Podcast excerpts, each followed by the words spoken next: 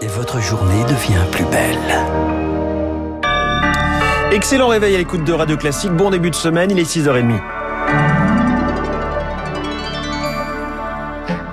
La matinale de Radio Classique avec François Geffrier. Et avec le journal de Charles Bonner à la une ce matin, l'ouverture du procès de l'attentat du 14 juillet à Nice. 4 minutes 17 secondes d'horreur. Un camion de 19 tonnes qui traverse la foule à son volant. Mohamed Lawesh Boulel, tué par la police, absent du procès. 8 accusés comparaissent, dont 3 pour association de malfaiteurs terroristes. À ce 14 juillet, 86 personnes sont mortes à cet événement familial, dont 15 enfants. D'autres enfants témoins subissent toujours les conséquences de l'attentat, Elodie Wilfried.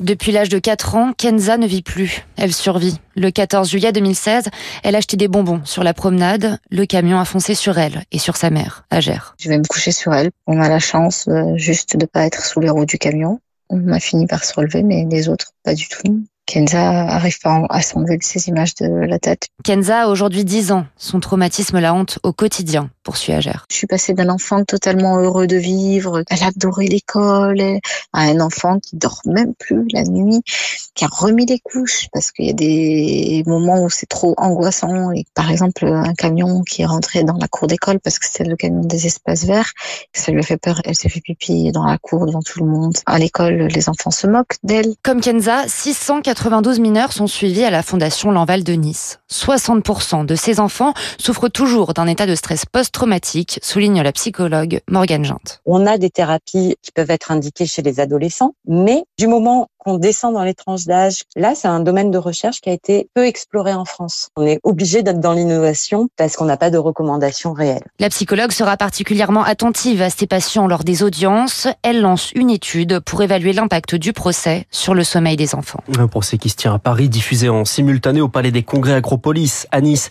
Le verdict est attendu le 16 décembre. Il est 6h32. Le Royaume-Uni va changer de Premier ministre. C'est une élection interne qui va décider de l'avenir du pays. On connaîtra aujourd'hui le vainqueur de l'élection au sein du Parti conservateur entre Liz donnée favorite face à Rishi Sunak dans un pays en pleine tension, des prix de l'énergie qui explosent, une inflation au plus haut depuis 40 ans. À la veille de l'hiver, le nouveau locataire du 10 Downing Street devra répondre aux foyers qui craignent de ne pas pouvoir se chauffer. C'est le reportage à Londres de Victoire Fort. Dans ce quartier pauvre du nord-est londonien, Rhys, commerçant de 38 ans en difficulté, promène son chien, sceptique quant à l'avenir. À chaque fois que je vais au supermarché, les prix sont affolants. Regardez la viande. Je crois qu'il va falloir que je change de métier. C'est la facture d'énergie qui donne des sueurs froides aux Britanniques. Elle devrait tripler cette année et atteindre en moyenne 4000 euros par an et par foyer. Certains menacent aujourd'hui de ne simplement pas la payer. Moi, je suis partant si on est suffisamment nombreux. Pour les associations débordées, le temps de la campagne a trop duré. Elles anticipent des hospitalisations en cascade ou des accidents domestiques si les gens utilisent des bougies pour s'éclairer, le four pour se chauffer. Karl Pachman lutte contre la pauvreté avec Fair by Design. Le pire est à venir. Il y aura de plus en plus de gens qui dépenseront la moitié de leurs revenus pour payer les factures. Le nouveau Premier ministre va hériter d'une situation qu'aucun autre chef de gouvernement n'a connue. Les partis politiques doivent travailler ensemble. On fonce droit vers une catastrophe financière au Royaume-Uni. Face à l'urgence, il réclame un tarif social pour l'énergie. Liz Truss, la favorite pour succéder à Boris Johnson, elle refuse toujours de dire s'il y aura ou non des aides pour passer l'hiver. Le reportage de Victoire Fort à Londres pour Radio Classique. On connaîtra le nom du ou de la vainqueur à 13h30 heure française. Des difficultés économiques que l'on connaît également en France. L'inflation et le pouvoir d'achat source de tensions et notamment des ATSEM, ces agents territoriaux employés par les mairies dans les écoles maternelles. Quelques jours après la rentrée, ils sont en grève. Aujourd'hui, ils réclament une hausse de 10% des salaires et l'indexation du point d'indice sur l'inflation. Sylvia Sauvavero est l'une de ces agentes à Saint-Etienne et déléguée CGT.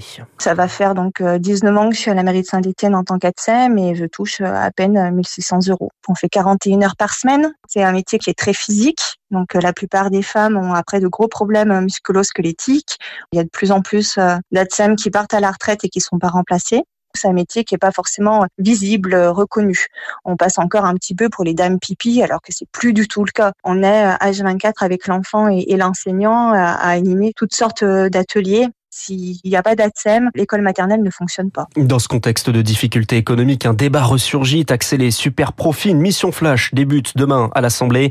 La NUPES, l'Alliance de gauche et le RN le réclament et veulent s'inspirer de l'Allemagne. Le chancelier Olaf Scholz annonçait hier un plan de 65 milliards d'euros d'aide et ce qu'il appelle une contribution exceptionnelle sur les entreprises qui bénéficient d'un effet d'aubaine. Un mécanisme que l'Allemagne voudrait bien vouloir instaurer à l'échelle européenne, Marc Tédé. La spéculation, c'est à ça que veut s'attaquer le chancelier allemand. Bientôt terminer les bénéfices injustifiés dans son viseur, notamment les entreprises qui produisent de l'électricité à base de renouvelables, de charbon ou de nucléaire. Leur coût de production reste faible, mais elles vendent cher dans un marché où les prix sont tirés vers le haut par le gaz. Mais attention, tente de justifier le ministre des Finances, le libéral Christian Lindner, gardien de l'orthodoxie budgétaire. Il ne s'agit pas d'un impôt, mais d'une simple contribution. Pourrait rapporter plusieurs dizaines de milliards d'euros outre-Rhin. La mesure ne suscite guère de polémique. Il faut dire que là-bas, les impôts de production ne représentent que 0,8% du PIB contre 5,3% en France. Mais l'explication n'est pas seulement fiscale. En Allemagne, la prise de conscience de la gravité de la situation serait plus aiguë et le pays se prépare depuis six mois déjà à un hiver difficile en modifiant notamment son mix énergétique. Marc Tédé au Chili, pas de surprise, c'est le nom qui l'emporte dans le projet de nouvelle constitution du pays. Les résultats publiés hier confirment au référendum à Roger à plus de 60%. Merci, c'était le journal de 6h30 signé Charles Bonner. Il est 6h36, grande manœuvre et petite coupure dans l'audiovisuel. C'est la une du journal de